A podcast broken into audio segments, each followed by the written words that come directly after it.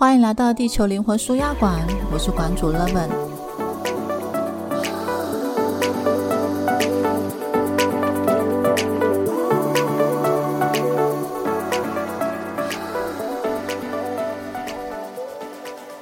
好啦，回到小慧的故事。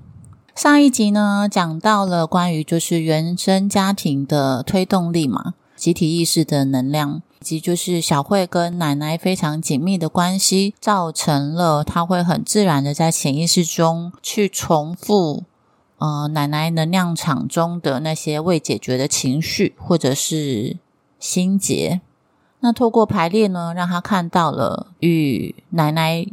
的灵魂有一些对话，然后看到奶奶的爱跟祝福之后，她的确在生活中就是有很大的不同。第一个，上一集有上一集有讲到。她的嗯，一直不愿意分手的前男友呢，终于愿意主动的，第一次难得主动的说他想要分手了，因为两个关系卡在那边不上不下的。当时呢，小慧马上就感觉到她的身体有非常明显的放松，并且感觉到这是一份祝福在显化。第二个很立即的反应是。在那个时候啊，小慧她本来已经吃了大概一年还是两年的素食，那是一个很自动的，有一种要追寻什么的感觉，然后所以她想吃素嘛。但吃素本身没有什么不好，但是主要是她那一阵子的胃口就是一直越来越差，就是有一种好像慢慢的对于生活或者是对于。食物没有任何的热情，然后也会有一种好像呃生活的基调是一种茫然无趣的那种感觉，就是本身的生命力就慢慢的不是太活跃。可是，在排列过后的当天也是很快，突然间就想要吃肉了，而且呢，当天晚上很有生命力的吃掉两碗多的饭，连家人都发现，在那天之前他其实最多只能吃半碗。然后他自己也感觉到很多的活力都开始在恢复，所以这对小慧来说是一个非常利己的、很神奇的经验。当然，嗯，排列的最后画面他始终是记得，就是奶奶要他用不同的方式来纪念奶奶，所以就是要去追寻自己的幸福嘛。然后也因此就是逐渐的随着时间。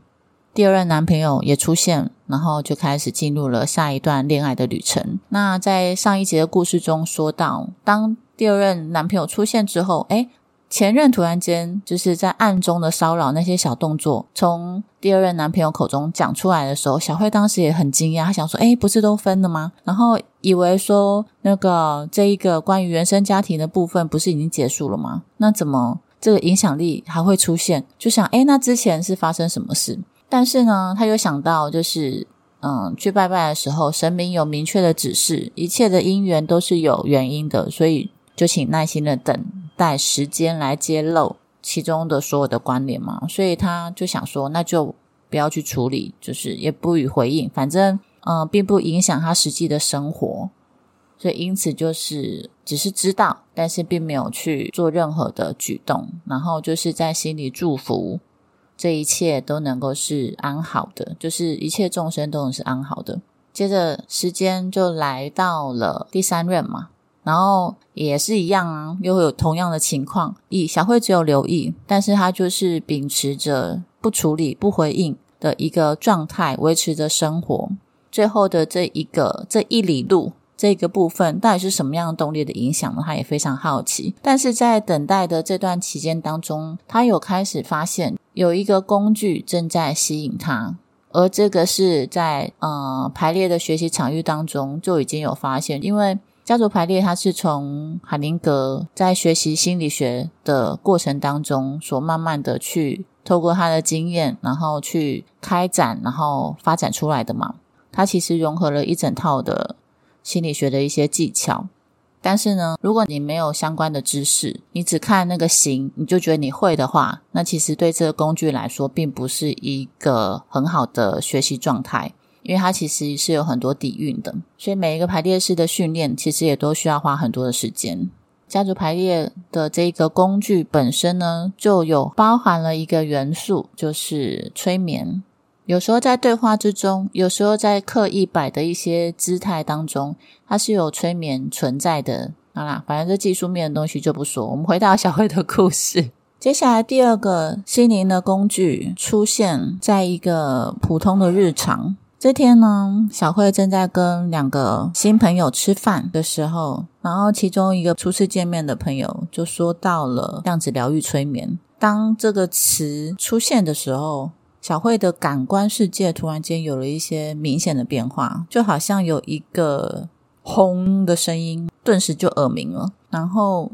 呃，视野呢，马上就有看到，就是明明三个人坐在同一个桌子，那个桌子也没有很大，大概就是伸手就能够摸到对方的手的一个距离。可是呢，就好像小慧的外身体的外面，就突然间有一层透明的圆形的东西，那感觉就好像是。嗯，一个透明的空间罩子，不知道你们有没有在一个透明的圆球包住的那种感觉。然后呢，对方人就在讲话，可是对方讲话的声音传达到小慧的耳边的时候，它会是一个缓慢的，就像是声音已经被冲击过的一个过程，就好像是呃。透明的防护罩的外面，跟在防护罩里面的人在不同的时空的那种感觉，那声音就会有点像是我啊啊的那种感觉。嗯，可能本来他想要说我觉得，然后小慧听到就会是我呀如的那种感觉，就是好像有一种时空错乱，然后那时候。小慧就呆住了，然后没多久，因为她实在是听不太清楚对方在讲什么，然后她也觉得她瞬间好像感官被拉开了。当下，小慧就决定要来去探索一下这一个催眠的系统，因此马上就报名了课程。在五天的课程的第四天是呃分组练习，就是前面听了老师的催眠故事。并且一个一个的去了解关于催眠的剧本之后，接下来就是实践嘛。那当然也非常好奇，就是每个成员都非常好奇，那关于自己的前世有哪一些，然后也很认真的去思考关于这初次的体验呢，自己想要去询问的那些关于生命的。疑问有哪些？而小慧的清单上面呢，就有一项很明确的是，她想要知道她的感情生活到底出现了什么事情，发生了什么事情，造成她好像在情感的部分本来就发展的比较慢。然后，当别人都在男生爱女生，或者是女生爱女生的时候，她就是觉得，哎，这都是人类。就是，嗯，都觉得，哎，不是大家都是一个社会的集合嘛？就是都是，嗯，其中的一份子，所以就也没有太多的关于要交好朋友啊，又或者是需要有爱情这样子的一份关系的缔结。所以他有留意到自己有这样的情况，然后他也很好奇说，哎，为什么第一次的恋爱就会碰到这样子的一个纠结的关系？然后原生家庭这个部分已经解决之后，那为什么后续还会有这些这些冗长的纠缠呢？所以就想要，他就就想要理解他背后有没有什么样的原因，开始进行了关于前世的探索。一开始呢，进入了那个催眠的时空当中，他看到的是一片的白，然后原本以为说那个白是不是就等于是没有，就后来发现，哎，原来那个白其实已经进入了画面当中。就是他的某一部分前世已经启动，只是他一开始区辨不出来。那个白呢，它其实是满天的白雪，地上都是雪，天空也都是雪，然后飘动的那些一簇簇的也是雪，所以白中慢慢的显出显示出一点灰，那个灰是阴影。然后他就感觉到自己是一只饥饿的小熊，不停的在拍，透过它的掌在拍树。祈祷那个树上面能够掉出一点什么东西，而这一段的看见呢，在后面的高我的时候是说，是想要让他看到，就是为什么小慧很不能够饿，一旦饿呢，就会有一种恐慌或者是会焦虑的那样心情会出现，是来自于这个前世，因为那一只小熊后来就饿死了。那一世呢，也会带过来的一些精神，就是会让小慧呢看世界会有一种纯粹，因为动物嘛，那个是一个嗯熊。那他其实也来不及长大，所以他会用一个好奇的眼光去看世界，然后也都会是亲手去探索。他其实还没探索完，然后这个世界给他的就是死亡嘛。所以这一个部分有透过那一个空间有传到小慧这边，所以同步有一些影响。然后接下来来到第二世，第二世呢，小慧看到就是他是一个军官，是一个男性，然后。在一开始画面，就是他正在照着镜子，在扣着他的军装上面的金色的纽扣，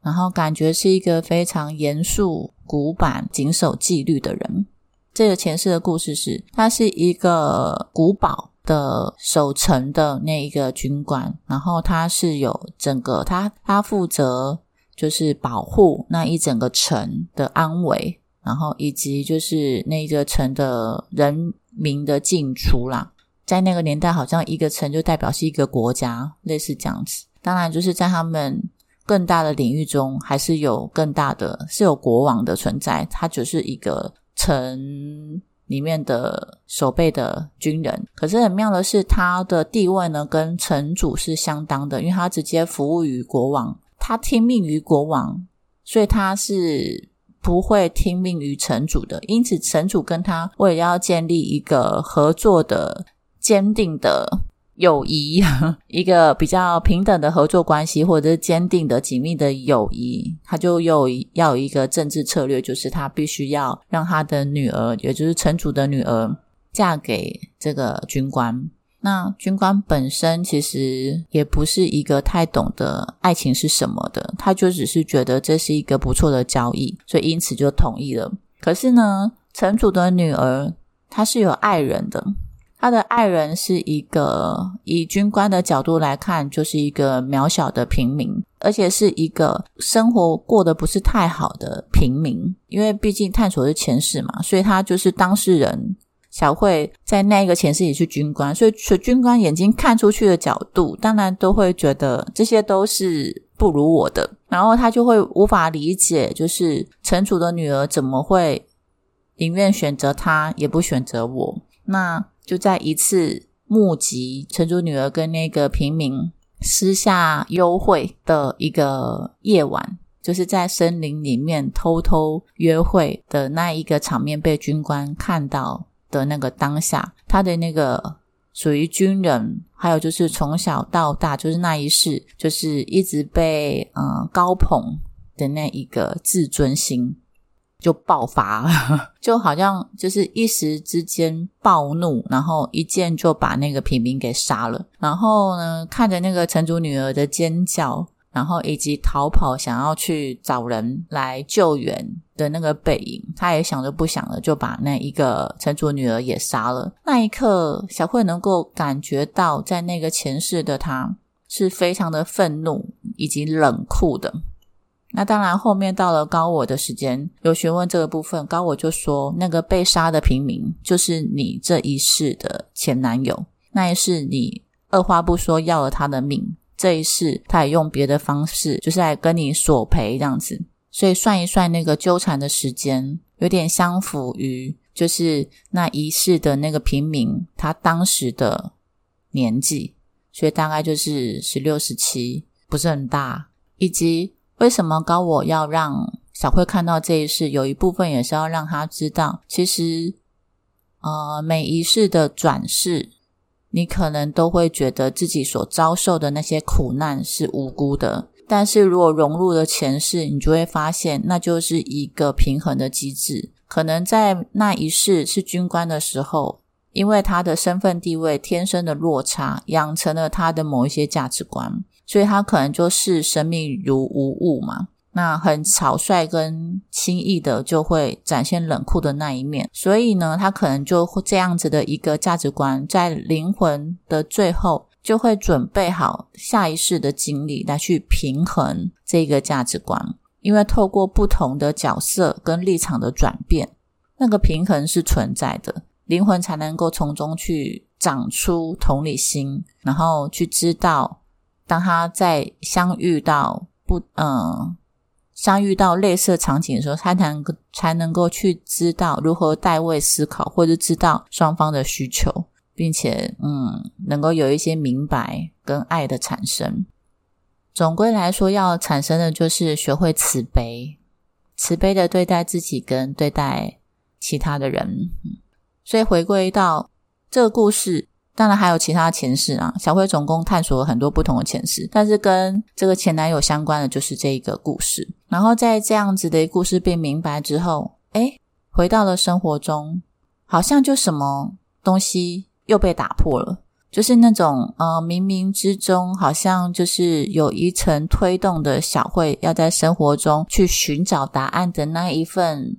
隐微的力量也就消失了。然后他又在他身体上面又觉得他身体又放松了一点，好像又有什么样子的壳无形的强迫穿在身上的那个衣服，或者是那个。不知道怎么说诶，一个人形的那种压迫感又不见了，然后他就知道，诶，好像又某一个层次，如果我们说他这个信念叫做来自于前世的信念，又被打破了，生活又回归到了生活本身嘛。然后就是当这一份理解他明白之后，他看前男友跟自己的这一份纠缠，就不再带着多余的情绪。好像有一份更多的理解，然后那个觉得哎，怎么老是在纠缠，或者觉得烦闷的那样子，以及好像没有办法去反抗或又做什么的那样子的心情，也就都消失了。就明白说，哦，原来这一个部分后面的纠缠也是有原因的，而原因经过了曝光跟理解之后，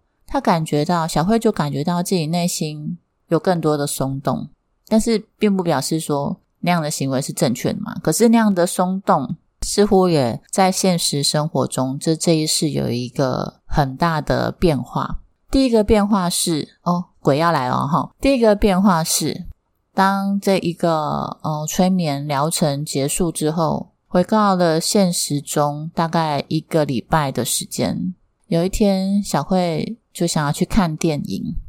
在独自走在路上前往电影院的期间，他就一直在想着关于高我说的话，然后回忆着这一段感情，然后在梳理的其中的呃，他可能浮起的情绪啊，曾经有过的情绪，然后还有可能会有的信念，再一次的在心里回顾嘛，然后让自己有更多明白的时候，当他走到了一个十字路口，在等待绿灯的时间。他站在路边，然后突然间意识到，就是诶天空太阳那个阳光非常的炽烈，然后忍不住想要抬头看。然后当他看着看着看着，就突然间就听到耳边，或者是说他的身体，就是他也分不清到底是耳边还是身体，就有一个女性的声音，就是叹了一口气，就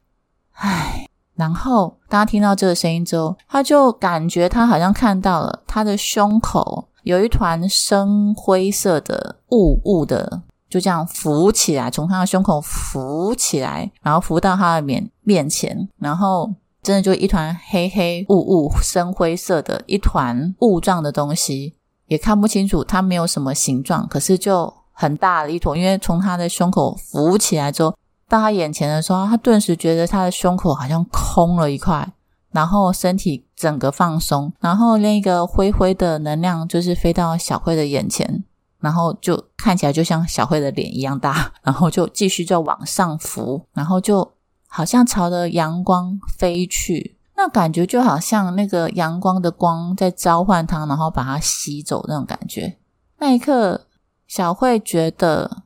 因为也没办法把那个能量抓回来，就是问他说：“哎，离开之前先说一下你是什么。”但是呢，小慧那时候看了这样子，然后感觉到身体放松的同时，她突然觉得那一团灰灰的女生好像就是那个城主的女儿。当看到那样的能量，她想啊，原来城主的女儿就附着在小慧的身上。等，也都是说，也等于是说，他就是在这样的一个过程见证了这些发生。那因此，小慧也在开始想，那所以之前当双方相遇的时候，就一直有一种好像觉得他不能够离开这份关系的那一种，好像有一种被控制的感觉，似乎是来自于这里。所以也因为这样子的一份理解，他突然间就明白了所谓的前世。如果我们以这一生来看，会以为说它是过去的事情，所以你会觉得说，那时间好像就是一条线，就是一岁、二岁、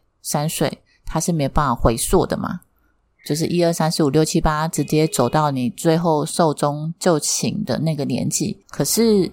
真相似乎不是这样，因为前世可以互相影响啊。那既然那个成熟女儿能够附着在这一世的你的身上。因为他过世了，所以他在他的时空中，他等于是消失了。可是他的灵魂就跑过来附着在那个军官之后转世的这个分身，也就是你的身上。这是不是就代表的，其实前世它并不是一个跟你并不是一个线性的关系，它对你来说其实就是一个其他时空，而时空彼此可以交叠、可以穿透、可以穿越、可以互融，所以因此。才会在这一个催眠的系统中看到了许多类似这样子的一个情况，就是，诶前世所发生的事情，在前世的角色当中所产生那些未平衡的关系，然后可能会在这一世你们成为了再一次重复的对立的关系，然后就为了去取得一个双方互相的理解跟和解，然后最后对于爱有更多的明白，那就是灵魂的课题嘛。就是我们要所学习的，然后以及呢，前世的某一些还没有被消化的情绪，可能也会飘到现在这个时空的你。比如说，可能某一个前世的你十六岁过世了，然后那份遗憾可能就会在这个这一世的你的十六岁突然之间飞过来，然后你就突然间在生活中有了一个我必须要好好活着，又或者是我必须要去满足些什么，以免有遗憾。有那样的一个动能，那也是前世对你的影响。你能说它是坏的吗？如果以结果来说，它给你源源不绝的动能，它其实也是好的。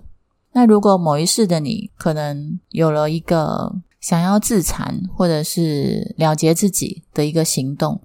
那样子的心情可能也会被这一世的你所捕捉到。因此，你们其实是互相在学习，或者是说所有的时空都同时存在的话。如果以这样的一个概念来看，所有的你也都是某一个零的分身，所以以合一的概念似乎也是没错的。我们同步都在思考，都是为了要去学习，并且进化自己，然后体悟自己嘛。OK，然后回到生活中，有了这样的明白嘛？哦，接下来生活中的这段情感有一个什么样的改变呢？那这些发生之后，小慧呢，她突然想起。在他一个月前，他就在 FB 上面收到了一个他当时觉得是一个陌生人的一个对话讯息，内容是在讲说，就好像一副认识他，然后是一个很久的老朋友，然后要问好，想要关心说，哎，小慧最近生活过得如何啊？然后，嗯，有没有交？新的男朋友啊，然后嗯，就是想要有一些互动，然后分享一下最近的生活的近况。那因为那时候小慧收到这个 F B 的讯息的时候，她看了对方的名字，她完全不记得对方是谁嘛，就觉得很奇怪，这人为什么要用一种老朋友，好像彼此很熟的那种口气讲话，所以她就以为是诈骗，就没有再管。可是呢，当她那一天要看电影，那一天看到那个灰灰的能量飞走，然后整个放松的当下，他瞬间想起这件事情，然后就突然间记忆中那个对方的名字突然间变得很深刻，就开始有了记忆哦。原本就想过这人谁啊，然后就没有想要管嘛，然后突然间想啊，他好像就是那个初恋男友的弟弟，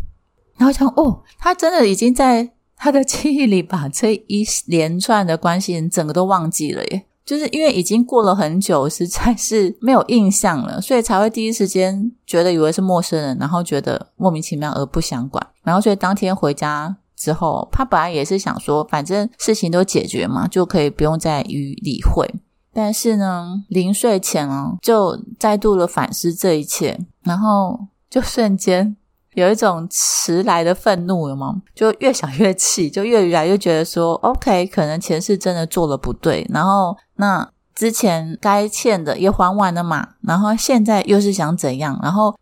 这是第一层的愤怒，然后之后呢，又有更多的心思，就会觉得说，那现在所有的业力也都平衡了。那你还想怎样？然后就是有第二层的思维嘛，就更加觉得理直气壮，然后就觉得好像在这份关系中所累积的那些隐忍，就是觉得自己一边隐忍，一边害怕，一边又觉得自己很孬的那一些心情，整个就跑出来的。然后就想说，好，已经这么久没有回应，这一次要来好好的回应他。因此，他就打开电脑，打开了 FB，找回来那一个讯息。然后呢，好好的用文字把自己对于这个初恋男友的看见说的明明白白，就在那一封信中表达了他对于这个前男友的愤怒，以及他对于这个前男友的决裂，也就是他很明确的说，哎，不需要用一种好像彼此是认识，然后就是朋友的角度。来去嘘寒问暖，因为双方的生活早就已经分开了很久很久，在这样子的一个漫长的时光里，小慧早就已经往前走了，所以她不知道这个前男友为什么还要一直停留在原地，甚至要做一些阴损的动作来去，好像期待小慧要有一些回应。当你伤害了一个人，还期待对方对你包容，这是一个什么样扭曲的爱？他没有想要包容并且接受这个。所以，因此呢，透过这一些看见，他甚至都觉得说朋友都太矫情了，这并不是朋友，这是一个敌人。所以就很明确的跟他前男友的弟弟说，可能男方自己以为这是一个爱，呃，并且自我迷恋于这样子的一个状态，然后觉得自己是自己正在捍卫自己的爱情。但对小慧来说，这不是爱。这只不过就是因为他找不到其他的人，他不愿意自己被丢下，所以想要拖着别人陪他留在原地，就这么简单而已。而小慧早就已经往前走，找了第二任、第三任，未来可能会有第四任、第第五任，不知道未来。反正奶奶要他幸福嘛，所以他要去勇敢的追寻他幸福的路，然后他也就祝福留在原地的。如果他这么心甘情愿的留在原地。那他就甘之如饴吧，但是请不要用“朋友”这样的词来去伪装你心里的恶意。然后讲完之后，整个就噼里啪啦打完之后，他觉得小慧觉得他最后的那一口气，那一口怒气总算有了出口，然后真正的对他来说这件事情完整的结束了。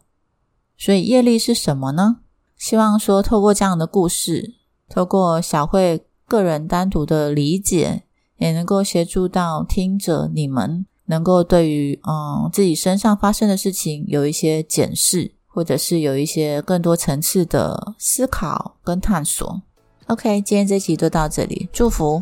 大家有个美好的周末，拜拜。Hello，我是 Levin，专精一对一的家族排列师、催眠者，擅长用能量的角度去感觉以及理解这个世界，并探索各个不同的生命议题，包括了亲子、亲密关系、金钱、身体能量平衡。如果你愿意让生命有更多的扩展跟探索你的潜能，欢迎预约咨询。透过原生家庭或前世的探索与看见，在潜意识中找到改变的契机，以及给你祝福的答案。祝我们都能够每天每件事都越来越好。